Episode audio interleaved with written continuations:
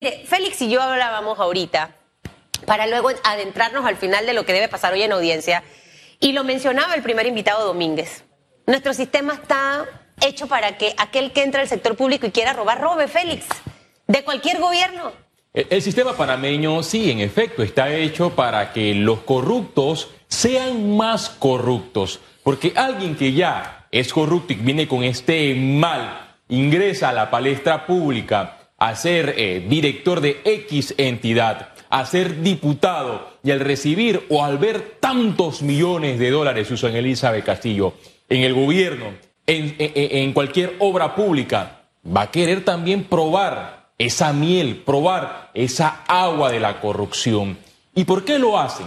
Porque la impunidad aquí ha imperado en varios casos de alto perfil en Panamá. Y esa impunidad es la barrera que ha evitado que muchas personas no estén bajo las rejas, que altos funcionarios públicos que anteriormente han cometido actos de corrupción han también estado envueltos en, un sinnúmero de irregularidades en distintas administraciones públicas estén libres. Y cómo no, ellos se sienten libres para poder cometer distintos actos porque sabemos que el sistema judicial también el Ministerio Público no estaba preparado. Ahora quizás con eh, eh, el presupuesto que ha incrementado en estas dos entidades y el órgano, hablamos del órgano judicial y el Ministerio Público, para robustecer estas entidades con el tema de investigación y en el caso del el órgano judicial con eh, la certeza del castigo. Antes el sistema no estaba preparado, Susan.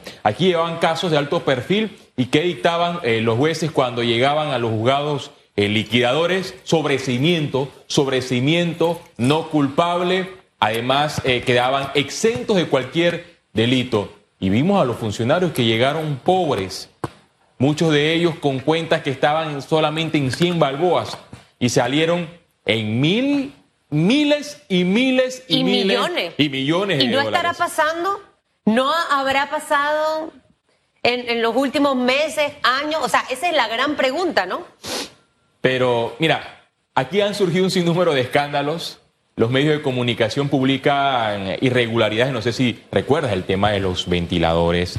¿Recuerdas eh, el tema de, los hospitales eh, modulares que en su momento fueron cuestionados? Aquí un país, eh, China, propuso donar un hospital modular con un sinnúmero de, cámara, de camas para los pacientes COVID-19. ¿Y qué dijo el gobierno? No, no, no, no queremos ese. Queremos invertir varios millones de dólares cerca de Albrook en un hospital modular que fue cuestionado porque supuestamente fue vendido con eh, estructuras de segunda mano y fue vendido de primera mano. Ahí hay un sinnúmero de irregularidades. ¿Hay certeza del castigo? No, porque el sistema judicial no está preparado. Y recientemente eso lo dijo la misma presidenta de la Corte Suprema de Justicia, María Eugenia López. El sistema panameño judicial no estaba preparado para hacerle frente a, casos de alto perfil. Y para este caso que tenemos en este momento y que ya hoy es su octavo, día. de audiencia, Feliz Antonio, ¿qué va a ocurrir hoy? Creo que eh, otros países, los organismos internacionales, tienen la mirada en Panamá. ¿Por qué en Panamá? Porque Panamá todavía aparece eh, en el listado de países de listas grises de la GAFI.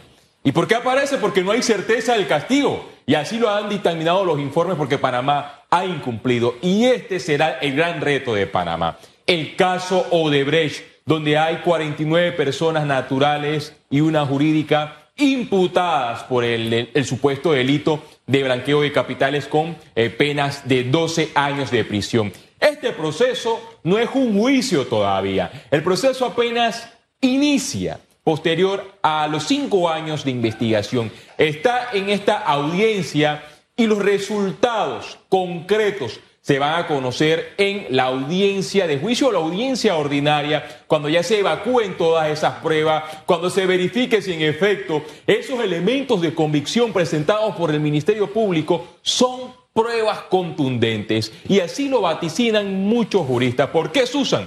Porque son eh, elementos de convicción que vienen de otras jurisdicciones, de otros países, donde ya se han dictado sentencias. Y en base a esas sentencias, aquí en Panamá también se pueden dictar esas sentencias. Ah, pero hay que ver si la misma van a ser elevadas o serán bajas.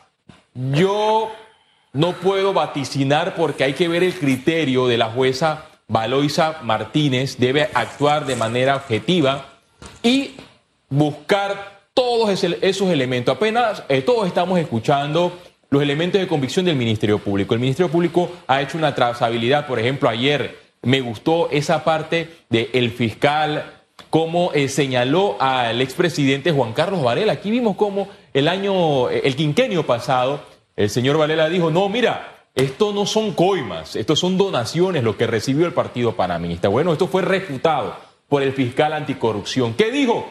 Que no fueron donaciones, fueron coimas. Es más, se solicitó un informe en el Tribunal Electoral para verificar si en efecto habían recibido eh, el Partido Panameñista estas donaciones por parte de la empresa Odebrecht. ¿Qué dijo el Tribunal Electoral? Aquí no aparece ningún registro. ¿Cómo es posible que un partido político diga que recibió una donación, pero ese dinero lo aplican en una triangulación en Islas Vírgenes, en Andorra y un sinnúmero de jurisdicciones internacionales para posteriormente llegar a la República de Panamá? Se usan 5.6 millones de dólares. Y aquí se está haciendo una investigación objetiva. Creo que la ciudadanía lo está percibiendo porque para el tiempo que estaban las dos fiscales, eh, Zuleika Moore y Tania Sterling, se veía como un ministerio público parcializado hacia un grupo y hacia las investigaciones de alta figura del Partido Panamista, también decían esa frase, mira, eh, no fueron coimas, fueron eh, donaciones, a un grupo sí se le llevaba a, la cárcel, se le dictaba medidas cautelares fuertes, pero a otro solamente el reporte periódico porque se hablaba de una supuesta donación. Este grupo de fiscales ha comprobado que hasta el momento el Ministerio Público está a la vanguardia para lograr condenas en este caso de alto perfil. ¿Cuántas de estas 50 personas? No se sabe. También el Ministerio Público eh, eh, mencionó cómo esta investigación llegó, se señalaron empresas, se señalaron firmas de abogados. Susan, ¿cuántas firmas de abogados están siendo procesadas como personas jurídicas? Ninguna.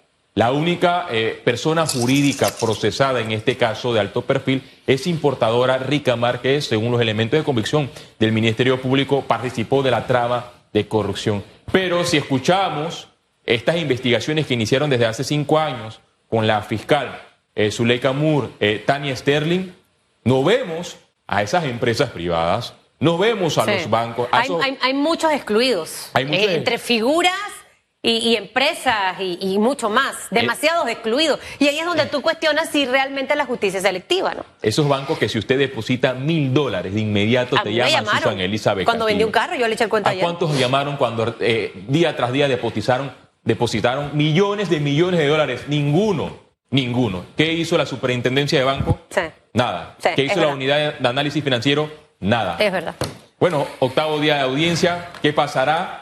Usted conocerá todos los detalles a través de EcoTV. Bueno, y usted aquí se educa con Félix Antonio Chávez. Usted tiene dos admiradores. Que anoche yo estaba viendo el partido de los Yankees por CAS. Juan Carlos Pion, porque yo soy una Yankee fans. Juan Carlos Boy y el señor Billy Pineda son fanáticos de radiografía todas las mañanas, principalmente el señor Billy Pineda, lo escuché ayer decir que le encanta radiografía por la docencia que hacemos en un montón de temas para que usted vea. Aaron Judge, mal falta un home run. Y ya, ¿Te le gusta el béisbol? Me gusta, me gusta. Bueno, vamos a invitarlo al mundial aquí, que ahora que el Rocarú está en bomba. Vamos a llevarlo para allá. Y Celestino también quiere ir. vamos a llevar a Chutupu. Mire, son las 9 de la mañana. Disfrute de este maravilloso día que le regala Dios. Sea feliz. No permita que nadie le quite la sonrisa de su rostro. Y manténgase en sintonía de eco para que siga detalle a detalle el caso Odebrecht y su audiencia.